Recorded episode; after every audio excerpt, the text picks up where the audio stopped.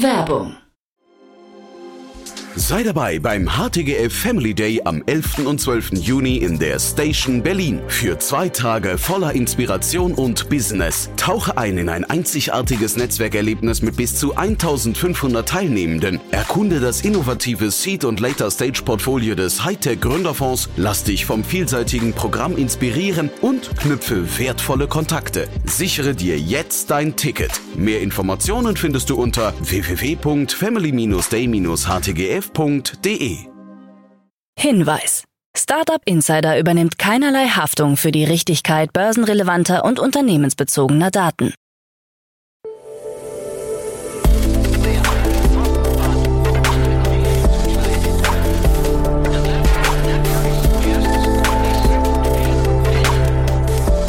Startup Insider Daily.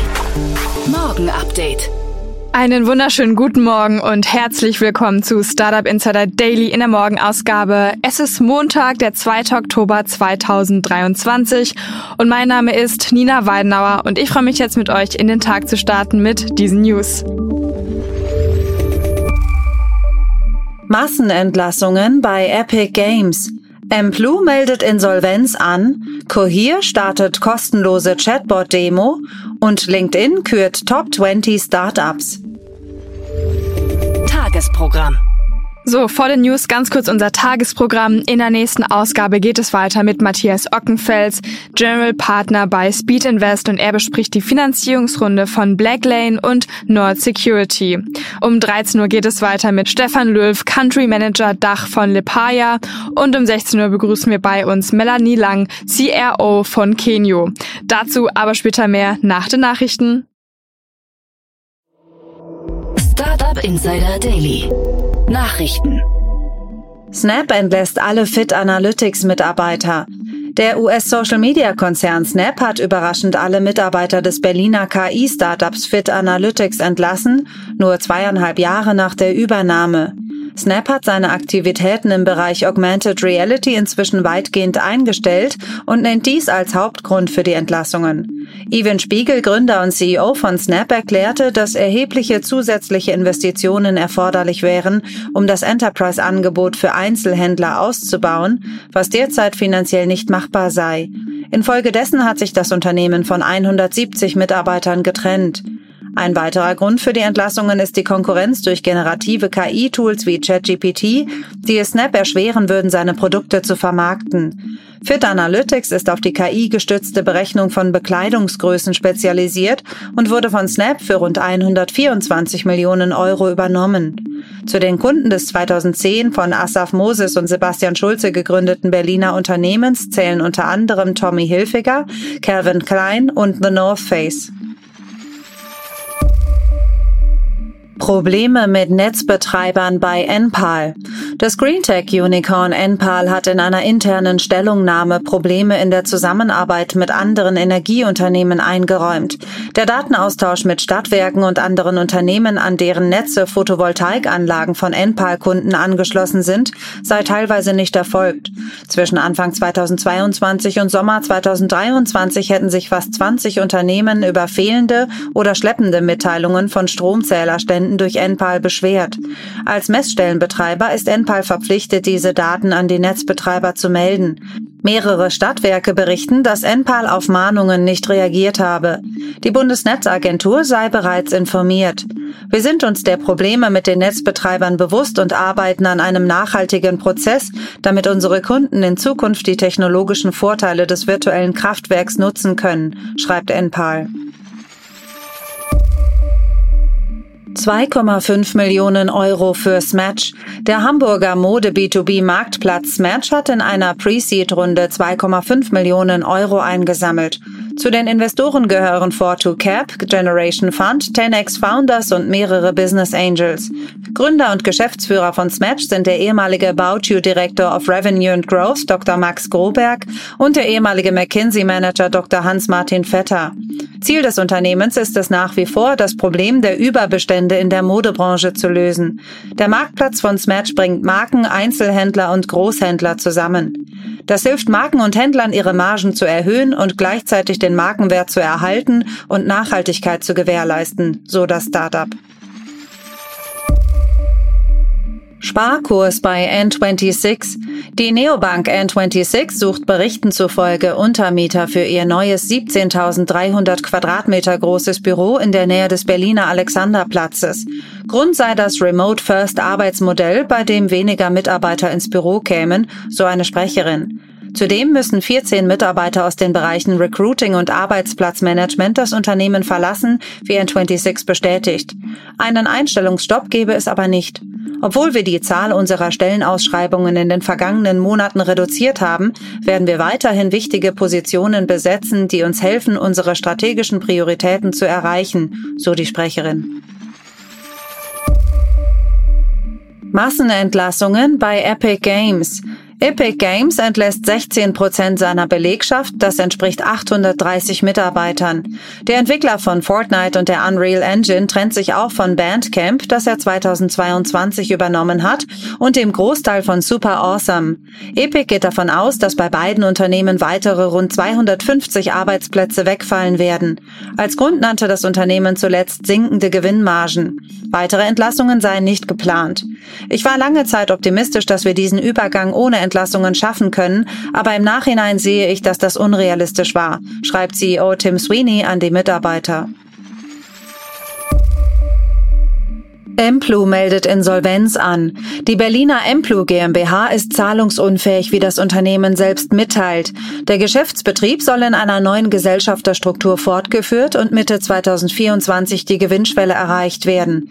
Das auf digitale Lösungen für Mitarbeiterbenefits spezialisierte Unternehmen hat seinen Gesellschaftern nach weiteren Angaben Ende August ein Konzept zur Finanzierung des weiteren Wachstums vorgelegt. Der Gesellschafter und Erstinvestor Alligator verweigerte jedoch eine Kapitalerhöhung. Auch andere Emplu-Gesellschafter lehnten den Wachstumsplan ab. Durch die Blockade von Alligator können wir unseren Zahlungsverpflichtungen derzeit leider nicht mehr nachkommen, erklärt Emplu-Geschäftsführerin Brunner. Cohere startet kostenlose Chatbot-Demo. Das auf Unternehmen ausgerichtete KI-Startup Cohere hat eine kostenlose Chatbot-Demo veröffentlicht. Mit dem Coral Showcase können Nutzer den Chatbot nach einer Registrierung selbst ausprobieren. Im Juli wurde der Chatbot bereits ersten Unternehmen zur Verfügung gestellt. Darüber hinaus hat Cohere eine API veröffentlicht, die es Drittentwicklern ermöglicht, Chat-Anwendungen auf der Grundlage von Coheres eigenem großen Sprachmodell Command zu erstellen. Ganz gleich, ob Sie einen Wissensassistenten oder ein Kundensupportsystem entwickeln, die Chat API vereinfacht die Erstellung zuverlässiger KI-Produkte, schreibt Cohere. LinkedIn kürt Top 20 Startups. LinkedIn hat sein jährliches Startup-Ranking veröffentlicht. Darin sind die deutschen Startups aufgeführt, die laut LinkedIn durch schnelles Mitarbeiterwachstum und große Reichweite aufgefallen sind. Auf dem ersten Platz landet Solar Unicorn 1,5 Grad mit rund 1300 Mitarbeitern, gefolgt vom Kölner Softwareentwickler Sastrify und der Berliner Smartphonebank Vivid Money. Die weiteren Plätze der Top 10 belegen Salus, Charles, Choco, Way, Paloa, Hive und Helsing. Erstmals dürfen Startups für das Ranking nicht älter als fünf Jahre sein. Im Vergleich zum Vorjahr muss das Mitarbeiterwachstum mehr als 10 Prozent betragen. SpaceX erhält Auftrag der US Space Force. Das Weltraumunternehmen SpaceX von Elon Musk hat einen Vertrag über 70 Millionen US-Dollar mit der US Space Force unterzeichnet, um über sein Starshield-Programm Satellitenkommunikation für die Weltraumabteilung der US-Streitkräfte bereitzustellen. Das Unternehmen wird sein Starlink-Netzwerk für militärische Zwecke umrüsten. Ziel ist es, ein sicheres Satellitennetzwerk für Regierungsstellen aufzubauen. Der Vertrag hat eine Laufzeit von einem Jahr.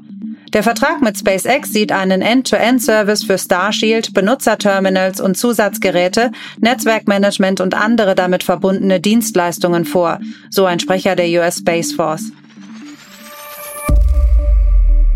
Mindestlohn für Lieferfahrer bestätigt in New York. Ein New Yorker Richter hat die Einführung eines Mindestlohns von 18 US-Dollar pro Stunde für die Beschäftigten von Essenslieferdiensten in New York City bestätigt. Der Mindestlohn sollte eigentlich schon im Juli eingeführt werden. Die klagenden Unternehmen Uber, DoorDash und Grubhub erwirkten jedoch eine einstweilige Verfügung. Diese wird nun nicht mehr befolgt. Ab 2024 soll der Mindestlohn auf 19,96 Dollar pro Stunde steigen. Der Richterspruch ist eine weitere Erinnerung daran, dass Arbeitnehmer immer gewinnen, sagt Ligia Gualpa, Direktorin des Workers Justice Project.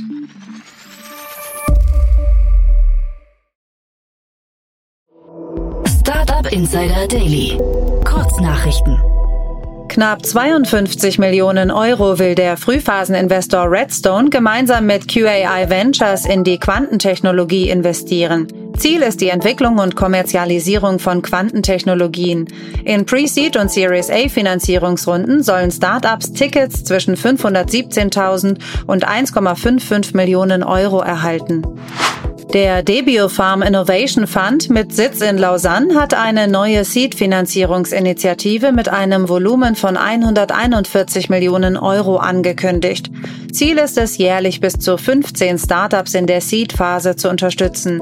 Seit seiner Gründung im Jahr 2006 hat der Fonds in 25 Unternehmen investiert, wobei der Schwerpunkt seit 2017 auf Digital Health liegt. Binance setzt Euro-Einzahlungen aus, da Zahlungsdienstleister PaySafe die Zusammenarbeit bereits im Juni beendete. Nutzer können Euro-Guthaben bis zum 31. Oktober in USDT umwandeln, aber der Kauf und Verkauf von Kryptowährungen ist ausgesetzt. Binance plant die Integration neuer Fiat-Kanäle, da die Situation weiterhin ungelöst ist. Nur 19 Prozent der Deutschen haben bisher gebrauchte digitale Endgeräte gekauft, obwohl die Erfahrungen in der Regel positiv sind, so eine Umfrage der Verbraucherzentralen. Smartphones sind am häufigsten gebraucht gekauft worden, gefolgt von Laptops und Tablets. Die Befragten gaben an, dass sie Geld sparen und nachhaltiger konsumieren möchten, während Bedenken hinsichtlich des Produktzustands und fehlender Software-Updates den Kauf von Secondhand-Elektronik viele abschrecken. Die US-amerikanische Equal Employment Opportunity Commission hat eine Klage gegen Tesla eingereicht, in der sie rassistische Belästigungen in der Fabrik in Fremont behauptet. Schwarze Mitarbeiter sind rassistischen Beleidigungen und Vergeltungsmaßnahmen ausgesetzt, darunter Versetzungen, Dienstwechsel und Kündigungen. Die Commission fordert Schadensersatz und Nachzahlungen für die betroffenen Arbeitnehmer und eine einstweilige Verfügung, um die Beschäftigungspraktiken von Tesla zu ändern. Das waren die Startup Insider Daily Nachrichten von Montag, dem 2. Oktober 2023. Startup Insider Daily Nachrichten. Die tägliche Auswahl an Neuigkeiten aus der Technologie- und Startup-Szene. Das waren die Nachrichten und jetzt zu unserem Tagesprogramm für heute. In der nächsten Folge kommt die Rubrik Investments und Exits und dort bespricht Matthias Ockenfels zwei Finanzierungsrunden. Der deutsche Autovermieter Sixt beteiligt sich im Rahmen einer neuen Finanzierungsrunde mit einem einstelligen Prozentanteil an dem Berliner Chauffeurdienstleister Blacklane. Die beiden Unternehmen planen international zu expandieren. Außerdem Nord Security, der Betreiber von NordVPN, hat in einer neuen Finanzierungsrunde ganze 100 Millionen US-Dollar eingesammelt. Die Runde wurde von Warburg Pincus angeführt und beinhaltet auch bestehende Investoren. Die zwei Analysen dann in der Podcast-Folge nach dieser Podcast-Folge. In der Mittagsfolge sprechen wir dann mit Stefan Löw, Country Manager Dach von Lipaya. Das niederländische Startup hat eine Weiterbildungslösung entwickelt, die einen Fokus auf die Bildung und Produktivität von Talenten legt. Und nun hat das EdTech in einer Finanzierungsrunde 38 Millionen US-Dollar unter der Führung von Undied Capital eingesammelt. Dazu mehr um 13 Uhr. Und in der letzten Podcast-Folge für diesen Tag begrüßen wir Melanie Lang, CEO von Kenio.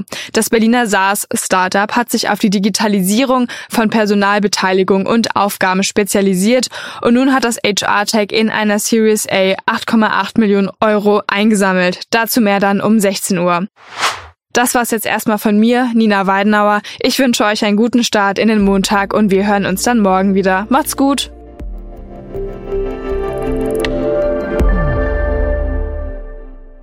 Diese Sendung wurde präsentiert von Fincredible. Onboarding made easy mit Open Banking. Mehr Infos unter www.fincredible.io.